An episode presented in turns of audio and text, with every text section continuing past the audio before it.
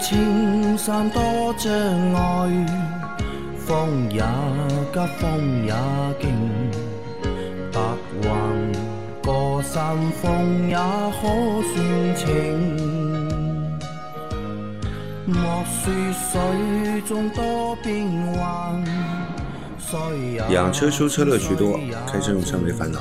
大家好，欢迎收听老秦汽修杂谈，我是老秦。大家好，我是老秦的小工杨磊。我们今天的节目接着昨天继续。第一个问题，老师们好，我是二零二零款吉利远景 X 六，刚启动跳出自动驻车功能故障，马上灭掉，其他不影响。好像好多车友都有过这样的情况，四 S 店验车说没有故障，说是和电瓶电压有关系，感觉应该扯不上关系。谢谢解答，你觉得扯不上关系？我觉得扯得上关系。扯得上关系。这个跟电压应该有相关性。嗯，应该有相关性。也许你车子刚刚启动的那一刹那，这个发动机已经开始正常工作了，嗯所有的车身上的这些模块、电脑板都在工作，但是你的发电机可能没有及时的发电，造成电压低，它就会有故障警告。但是接下来发电机开始正常发电了，电压维持在一个正常电压了，于是它就消失了这个故障灯，对吧？有可能的，的确是有可能的，有关系的。的确是有可能。好的，嗯，来再来一条，请问秦大师，目前二十二寸轮毂配的二六五四零 R 二十二能装二七五四零 R 二十二的轮胎吗？目前是唐 DM 的二十二寸马牌二六五四零 R 二十二，开了八万公里，朋友有套林肯飞行家的二七五四零 R 二十二轮胎多出来啊，一个换那个换轮胎，对吧？他想从那个二六五换成二七五，可以换，胎面更宽啊。可以换。那它这个换了之后，扁平比需要变吗？呃，它本来是四零嘛，嗯，但是它本来是二六五呀，到二七五，它轮胎已经很宽了嘛。嗯，这个相对来说改变的并不多，可以接受的。轮胎其实是可以加宽时的，可以加宽时，对，就是不需要就是扁平比四零的换成三五，不需要加宽式的，其实其实是可以的，但扁平比一定会发生变化，只是发生变化的量不大。嗯。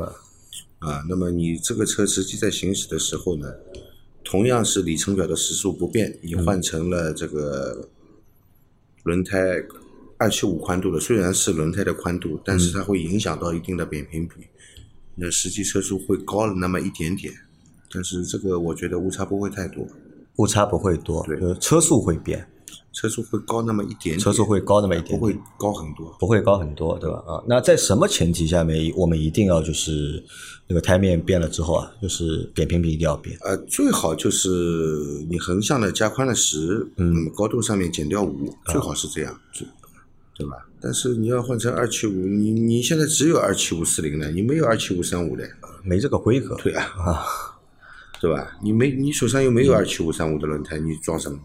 你想想利用这四条轮胎，那你就用呗，问题不大啊。对行驶是没有影响的，对吧？只是对那个就是它那个传感器看那个就速度会有影响，呃，不是的，实际车速实际车速，啊，传感器只知道轮速，嗯，只知道轮胎的转速，转速它不知道你的轮胎，不知道你实际的车速是多少。啊，只是对实际车速会有影响。对，好的。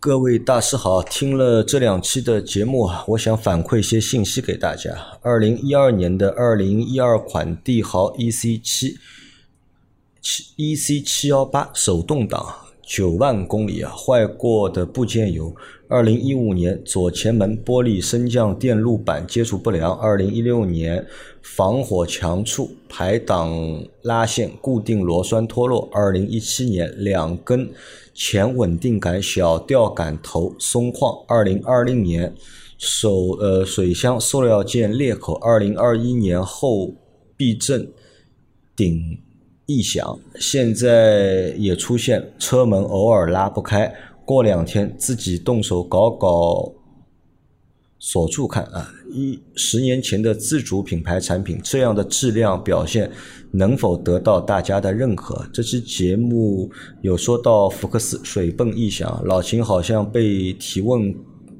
听友带偏了。水泵不是正时皮带带动的吧？应该是发电机皮带，三角皮带。我不知道这样说正不正确啊？我同事的福克斯发电机皮带就断过，直接导致冷却液循环故障，发动机过热。祝节目蒸蒸日上，让世界充满阳光。老金，你发现一个很有意思的一点吗？嗯，这台是二零一二款吉利帝豪 EC 七幺八，嗯对吧？然后上面呢有一台是吉利远景 X 六，嗯，你发现吧？这个名字取的都很好，对吧嗯？叉六对吧？X 六，对然后呢七幺八，七幺八对，上个星期做直播的时候，有个人就问我，对吧？吉利叉六这个车怎么样？嗯，我当时就想不起来吉利哪台车叫叉六，对吧？啊，后来现在看到了啊，吉利远远景叉六啊，他来反馈啊，就这个可能也是什么，也可可能是就是十年前的自主品牌啊，嗯，在取名字上面，嗯对吧？大家都想往一些就是知名车型上面去靠，去靠，对吧？去让大家觉得，哎，看到这个型号有那么种熟悉的感觉啊。啊，那这个小伙伴他分享了，对吧？一二年的车到现在十年，那在分别在多少？一五年、一六年、一七年、二零年、二一年，对吧？遇到过各种各样的问题啊。那么他想问嘛，对吧？这样的质量表现能否得到大家的认可？说了，你知道我我看这些车的观点的，对吧？杨磊是知道的，可能我们的听友小伙伴不像杨磊这么了解我，对吧？杨磊是知道的，我对这些车的观点是什么样的，因为我是一个修车的人，车子质量好坏，它的设计是否合理，对吧？质量好坏，我可以通过我维修中碰到的事情，对吧？这也也应该属于我个人的大数据吧，啊，对吧？个人大数据，我经验对吧？啊值钱就值在这里，对吧？我可以判断出这个车的质量到底好不好，对吧？我从它的设计布局，呃，可以看出这个车它设计上是不是合理，对吧？设计上不合理的地方越多，嗯，那么这个厂家的技术实力越差，啊，对吧？我这样说应该没毛病，没毛病，对吧？所以太多的地方让我觉得不合理，我就不喜欢这种车。那这个也是什么呢？就是吉利现在遇到的一个问题啊。你看，吉利现在卖的非常，虽然说很好，吉利因为在近两年吧，它都是今年不是了，今年应该是比亚迪了不是的，你别看小事情啊，啊。你说排档，嗯，排档拉线的固定螺栓脱落这种事情，啊很少会发生的。啊，因为我们看到吉利的故障多了，对吧？这个他说的只是一部分，不是的，这种故障是不应该发生的。你如果连一颗螺丝都设计不好，都不合理，会出现这种事情，车子怎么会造得好呢？你看这个是什么？一二年的吉利啊，和二二年的吉利啊，它是两个吉利我觉得没有你想象的这么大的进步。啊，没有我想象它那么进步，对吧？好，那我来说一下吧，就是一二年的吉利和二二年吉利呢不太一样，对吧？这是两个吉利，这是第一。第二呢，就是目前吉利遇到了一个什么很尴尬的问题呢？吉利到今年它的产量上不上去了，或者它的销量上不上去了。那这个问题存在于哪里呢？就是真正能把吉利这个量拖起来的车型啊，其实就是帝豪这些车型，帝豪、远景，因为这些车型卖的比较便宜。对它当年卖不动的原因呢，因为品牌太差。对，所以这个车卖不动。但是后来自从收购了沃尔沃之后啊，收购了沃尔之后，那品牌形象得到了很大的提升。那很多的消费者呢，就对他们的车型啊有了信心。但问题是啊，那些车型啊，还是当年的那些车型，就吉利也好啊，那个远景也好，那个帝豪也好，都是吉利在没有收沃尔沃之前就有的那些车型。但是它现在后面出的那些新的车型呢，那售价都贵，那你卖的贵啊，那你就量啊就跑不起来。卖的贵嘛，人家就不买账了嘛。对，消费者不买账嘛，但很多消费者呢，后来又发现了什么问题呢？原来就是老的那些系列啊，还是老的那些系列，只是品牌是一个就是好像是一个重新被赋能的一个品牌，但是产品呢，并没有就是得到一个就是，比如说你你把老的那些平台通通通推翻掉，对吧？你继续造远景，继续造那个帝豪，但是你用新平台，用新的技术，但是吉利呢也没有做这样的事情，也就是说要换代，它没有换代。啊，对的啊，那所以哎，导致啊，你看现在好多它以前的老车啊卖不动，但它的老车它有一半的量啊都是在它的老车型上面，但其他的自主品牌呢也都起来了。就我们举个最简单的例子，就长安，对吧？长安以前就是那些我们觉得都是破车，对吧？什么 CS 系列，什么欧尚系列，对吧？都是破车，哎、但是现在欧尚也好，对吧？CS 也好，那重新发育了，对吧？他们都换平台，用新的东西，哎，一下子，哎，消费者可能有信心了，那么量都到那里去了。那么吉利的那些老车呢，呃，量就上不上去，上不上去之后啊，你看现在今年直到今年就量就不行了。那么吉利现在头也头也蛮大的，对吧？你看吉利到现在还在靠什么车卖？在卖帝豪，对吧？在卖博越，对吧？博越是什么车？博越是吉利重新开始做的第一款车，但是到了现在，对吧？不给这台车换代，用的变速箱、发动机都是它最老的那一套，一点八的，对吧？动力不够，油耗嘛又非常高。所以买车啊，不要被情绪带动啊，你要看你买到的产品到底是一个什么样的产品啊，对，对吧？去了解一下它的本质。商家跟你所认为的这些情绪是没有关系的，商家只想赚到更多的钱，用更低的成本去获得更高的利润，这是商家的唯一的目的。或者呢，就是品牌是品牌，产品是产品，对吧？这个东西，对吧？品牌，对吧？厂家觉得品牌和产品是连在一起的，但其实品牌和产品啊还是分开的，对吧？因为品牌太多了啊，不，产品太多，一个品牌下面可能就是有好几条线，对吧？有低端的、中端的、高端的，对吧？你不能说你高端东西和低端东西啊都一样，对吧？就不一样嘛，这个其实。啊，那这是他的第一个问题啊，或者第一个反馈啊。那然后还有一个就是说到上期说那个福克斯啊，水泵异响啊，老秦好像被提问的听友带偏了。那水泵不是正时皮带带动的吧？是发电机皮带带动的，是不是这样？呃，是这样的啊，那款车我后来仔细想一下，应该是这个发电机皮带带的。嗯，但是我跟你说啊，很多车它的水泵都是用正时皮带来带动的。有好多车水泵都是用正时对皮带啊。，有好多车都是用正时皮带来带动水泵的，好吧。那么三角皮带呢，现在基本不用了，啊，现在用的基本上都是多刃带。其实你想，以前为什么用三角皮带呢，而不是一个平的皮带呢？因为三角它有三个面，嗯，它有两个面可以起到那个摩擦作用，就是为了增加它的摩擦力。那三角皮带这种形式现在已经不被使用了。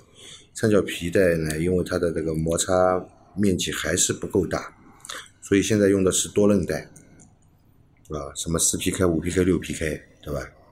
用的都是多韧带。多韧带它的好处是摩擦面积更大，更不容易打滑。啊，而且用多韧带的最大的好处是，我整个发动机外部的皮带我只需要一根，我不像以前三角皮带两根三根，嗯，对吧？我只需要一根就够了。好，再下一条，老秦杨老板好，我是桑塔纳浩纳手动挡，二零年八月四万公里左右换了手动变速箱油。有人说手动变速箱油不用换，二十年啊二零年换的时候是老秦建议换一次的，下次换变速箱油大概多少公里？就变速手动变速箱多长时间换一次油？六万公里换一次，六万公里不，要超过六万公里。不要超过六万。你想提前换，我不反对的啊，是不要超过六万公里。不要超过六万啊。那时间有讲究吧？三年、两年，呃，时间也不要太久。如果是六万公里的话，我觉得三年应该可以换一次。三年换一次。那如果他开不到一年两万公里，对，三年就换呗，三年也换，可以了。那个油用三年还不想换，哪个到先哪个换，对吧？好的，呃，再来一条啊。秦老板、杨老板好，我又来了。最近天气热了，开了几万块到几十万的电车，总感觉空调不够凉，没有我的小铃木温度调二十三度，风量自动吹的都冻头冻头的感觉，这是不是因为压缩机功率不如汽油车皮带带动的功率大啊？开了几万块到几十万的电车，开下来感觉空调还没它的小铃木好。嗯，原因是什么？呃是因为压缩机的功率不够吗？我可能是因为这样，可能是因为这样。可能是因为这样，因为汽油发动机的汽油车，这个燃油车啊，不单是汽油车啊，燃油车它因为它有足够的动力嗯去带动这个空调棒，只要这个只要这个发动机允许，嗯，它会尽量把空调泵做得大一点，这样可以带来更好的一个空调效果，对吧？除非它发动机功率不够，它不能配上一个功率大的、功率比较大的一个空调棒，嗯。那那么电车不一样，电车它又没有发动机，对，嗯。对吧？它所有所有的动力来源都在那块电池，对，它又要保证续航里程，嗯那么空调能够给你吹一下不出汗就可以了。你要它很冷，到时候路跑不长，你要骂它了。啊对。呃，考虑续航嘛，对吧？那考虑续航的话，就要考虑所有这台车上面用电器的功率了。对的，你功率用的大的话，那电池就用得快。呃，你这个我就是我说你，因为现在是夏天，你有这个体验。如果你在冬天的话，嗯你也会有这样的体验，对对吧？我们冬天的话，车开空调，因为那个热量都是从发动机里面来的，对的对吧？你会觉得很热，很舒服，只要水温上来了，对吧？这个空调的热风啊就出来了。但如果是你用电车的话，你就会更觉得头疼，对吧？呃，它热的也非常的慢，然后温度呢也不会太高。但是老钱，我在想一个问题啊，那空调的这个温度啊，这个有标准吗？就行业有标准啊，比如说这个空调这个出风口冷风出来一定要是多少度，热风一定要出来多少度，这个行业有没有标准？行业标准一般是这样的啊，照我们修车的人来说，我看这个空调，嗯，制冷效果到不到位，我会量它的出风口温度，出风口温度啊，把空调调到最低温度，嗯然后风开两档，嗯我去测它的那个空调出风口温度，嗯，出风口温度能达到七度以下，就认为是正常。有七度以下，对出风口温度达到七度以下就算正常，对啊，这个是你们的一个经验，能如果能达到五度，那就觉得很冷了。如果达到三点几度，那就冻人了。冻人了，啊对这个生病了，感冒了呀。好，再往下走啊。两位老法师好，请教一个问题啊：一六款 Polo 一点六自带四窗一键自动升窗，现在发现右后窗不能一键升窗落窗，但可以一直按住升窗落窗。问过修理店，一家说换车窗电机，一家说可能是车门板里固定玻璃的卡扣松了，不知该听哪家的，请秦老板判断一下，解答。不胜感谢，祝节目蒸蒸日上。嗯、我觉得这两家说的，第二家说的更不靠谱。嗯第一家说要换车窗电机，其实也不靠谱。你不是能升窗吗？啊，对，电机好的呀，对吧？你不是能升窗吗？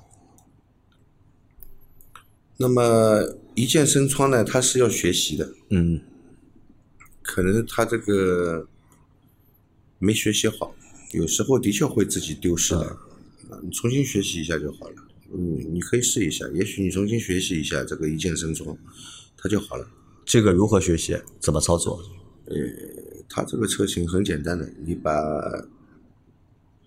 车窗摇到底，嗯，先装先放到底，摇到底以后，开关用力按住播放，嗯，五秒钟，就往下关，就是落窗，对吧？按住开关让它落窗落到底，嗯，手不要松开，嗯。继续按着五秒钟，松开，再把车窗摇到顶，嗯，再按住同，样的按住五秒五秒钟，就学习好了。这就就会学习好了啊。好的，那你试试看啊，因为不存在说，因为你电机好的嘛，对吧？你能够按着能够升能够降，说明电机就是 OK 的，对吧？好，再来一条，秦大师好，杨老板好，又来提问题了。新宝马三系每年行驶一万公里，基本在市区用啊，晚上停车库，想用个七八年，准备一直四 S 店保养。请问宝马车时间用久了会不会出现各种烦心问题？能不能用到七到八年？还是建议几年后就换掉？谢谢解答，祝节目越办越好。啊，买了个宝马，对吧？新宝马，对吧？想用七八年，但是呢又担心，对吧？想到你这里来寻一个心理安慰。啊，用呗，正常保养，正常使用，对吧？真的要出现漏油漏水的问题，那就修修啊，啊，开个七八年，我觉得没什么问题。啊，马路上开了七八年的宝马多了，如果宝马开不到七八年，你马路上应该见不到开了七八年的宝马，都报废去了嘛，对吧？就该保养保养，对吧？该修修，对吧？不要去想太多其他的事情，对的，对吧？因为为什么你买个车回来，对吧？老是担心它出问题，对吧？老是担心它出问题，时间长了之后啊，车没出问题，你人心里出问题了。呃，这个车出问题呢是正常的，因为人也会生病的嘛，对吧？车出问题是正常的，你想买一个不不会出问题的车，我告诉你是买不到的。买个模型车放在家里面，这个不会出问题，对吧？还可以传代，对吧？你你你你用完了玩完了，对吧？还可以留给你儿子，还可以留给你孙子，就不用担心啊。因为，呃，这个怎么说呢？就是这个也是很多消费者啊，或者第一次买车的消费者啊，都会担心的一个问题。因为车本身就比较贵嘛，可能花个几十万，对吧？买了那么大一个大件回来，总会特别的爱惜，对吧？很总会担心出问题。那在用的过程当中啊，那心理上会存在一定的负担，对吧，这是第一。第二呢，就在使用的过程当中啊，对吧，也会战战兢兢的，对吧？就觉得就这个车呢不敢油门踩得重，对吧？或者这个地方不敢去，那个地方不敢去。其实大家没有没有这个必要，对吧？车买回来就是用，对吧？就先不要考虑它会不会坏，你买都买了，对吧？去考虑它会不会坏干嘛，对吧？买回来该开开，对吧？该去哪里去哪里，对吧？就正常用就可以了，对吧？反正坏掉有四 S 店，啊？坏掉了是有四 S 店，这这个大件是有售后的，你不用担心。不像你买其他东西，对吧？那可能买个东西回来，你第一年是有质保的，对吧？到第二年他妈没质保了，对那修起来又特别贵，那这个你可能要用的时候啊，要当心一点。但车这个东西，对吧？你不但有出厂有质保，然后还有还可以买它延保，对，对吧？你坏了怕什么呢？坏了坏了就是有厂家给你那个做售后的，就不用担心啊，就正常用就可以了。因为你你可能是什么？你这个呢，就是网上看太多了。这个就大概就和前段时间啊，就老是有人说那个一直讨论那个宝马发动机啊烧机油的那个问题啊，就是烧机油只是烧机油，车还是能开的啊，不是说烧机油了对吧？车就坏掉了，车不能开，好吧？再来一条，呃，请教秦大师两个问题啊。一，我的车是二一款的 Polo 一点五自然吸气引擎，查了官方资料，压缩比十点五比一，官方推荐九十二号汽油就好。请问秦大师还是建议加九十五吗？还是说对这种入门级的引擎九十二问题也不大？二，我的后雨刮回刮的过程中总是咯咯咯的跳，玻璃玻璃上水少的时候特别明显，是需要调整哪个地方吗？记得有次阿 Q 说奔驰新车都要调雨刮，是同样的问题吗？需要调哪个位置？我自己能操作吗？感谢秦大师的解答。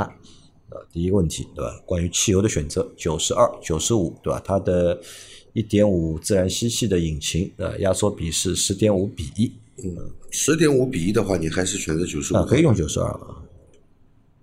选择九十五。啊，选择九十五啊对，不是九十二，95就你的意思就十以上，对吧？都用那个按理来说，九点五以上就应该选择九十五了。九点五以上就要选那个九十五，对吧，对你给他建议还是选择九十五，对的啊，好的，哎这个不叫官方推举啊，只是厂家允许你使用九十五号啊，九十二号，对吧？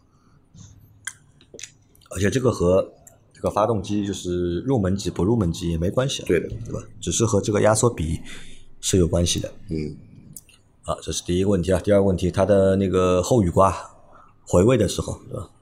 会那个跳，对吧？特别是干的时候，没没水的时候，没水嘛，肯定要跳的，对吧？没水的时候肯定要跳的，润滑不行，对吧？对的。呃，一个是一般我们雨刮抖动啊，跳动工作的时候跳动与什么有关？一个是玻璃上有脏污，嗯，油膜啊之类的这些东西啊，这个引起它会抖动跳动。那么干刮呢，其实是不允许的啊，雨刮雨刮片干刮是要损坏的，嗯啊，这个不被允许的，所以尽量不要干刮啊。然后 你说玻璃上水少的时候特别明显，它会跳的话呢，你首先你要检查一下你的那个雨刮片，雨刮片它不是有一个刀口，嗯，对吧？这个刀口跟玻璃是不是垂直？如果它有角度，它就会单方向的跳动。往一边刮的时候它不跳，往另一边回去的时候它跳，或者刮的时候它跳，回去的时候不跳，啊，那个有角度偏差，如果有这个问题的话，它不是垂直的，总有一边它可能会跳动，啊。还有呢，就跟这个雨刮片的材质也有关系，如果材质过硬的话，也容易跳，啊。还有嘛，就是雨刮臂的下压力不够，也容易跳。总的来说，就这几个原因会引起雨刮在雨刮片在工作的时候啊跳动，就这几个原因，你自己去观察一下。啊那就是自己能够解决嘛这些问题。手动的话，自己手动动手自。己解决，最好不要自己。去，你这个二一款的嘛，应该还在保修期嘞。嗯，你跟四 S 店去说呀，有问题啊。啊，去四 S 店对吧但？是雨刮片，我跟你说，应该不在呃它质保在在范围的啊。一一号品嘛，对吧？对，雨刮片不在质保范围的啊。如果检查下来是雨刮片的问题的话呢，你只能自己掏钱换一副雨刮呃换一副新的雨刮片了。好，再来一条，最后一条，老师们好啊！前几天广州地区天天暴雨啊，车子停在地库，打火出现哒哒的声音，比平时要长一点啊，而且刹车踏板抖动比较厉害，连续抖动大概十秒，之前都没有出现过这种情况。然后中午把车开去 4S 店，师傅检查我的车电瓶容量被检测为零，也就是没有容量了。师傅建议我换电瓶，他说不换随时可能启动不了车。我现在这个电瓶用了四年半，带启停的德科原厂电瓶，电瓶设计位置是放在后备箱里的。啊，他肯定是听了上期我们说对吧？什么样的电瓶寿命可以长一点？嗯，老秦说放在后备箱的电瓶对吧？因为不受发动机舱高温的影响，所以寿命会长一点。那现在他用了四年半啊，可能他觉得到底要不要换了啊？四年半，我觉得差不多了。啊，你检测出来如果已经是零的话，那一定要换了。对，带启停的德科原厂电瓶，你是通用的车吗？德科原厂原厂配德科的，一般都是通用的车。嗯那它那个刹车踏板抖动是和这个有关系吗？呃，我觉得没有太大的相关性，但是你一定要说有联系的话，也有可能，也有可能。刹车踏板抖动是启动的时候抖动还是什么？啊，如果是启动的时候有抖动，那你启动不起来嘛，嗯，对吧？有抖动是正常的。你要只要不是行驶的时候抖动，我觉得应该没多大关系。没多大关系就是行驶的时候抖动的话呢，与电瓶应该是没关系的。嗯就启动的时候，对吧？你打不着，发动机一直在启动也在转，但是就是启动不了，嗯这个时候有抖动，我觉得有可能。那反正把电瓶换掉，换掉应该就没有问题了。四年半了，换了也不冤枉。对，换了也不冤枉，四年半了。好，那我们今天的这期节目就到这里。大家有任何关于养车、用车、修车的问题，可以留言在我们节目最新一期的下方，我们会在下周的节目里面一一给大家解答。我们明天再见，拜拜。拜拜。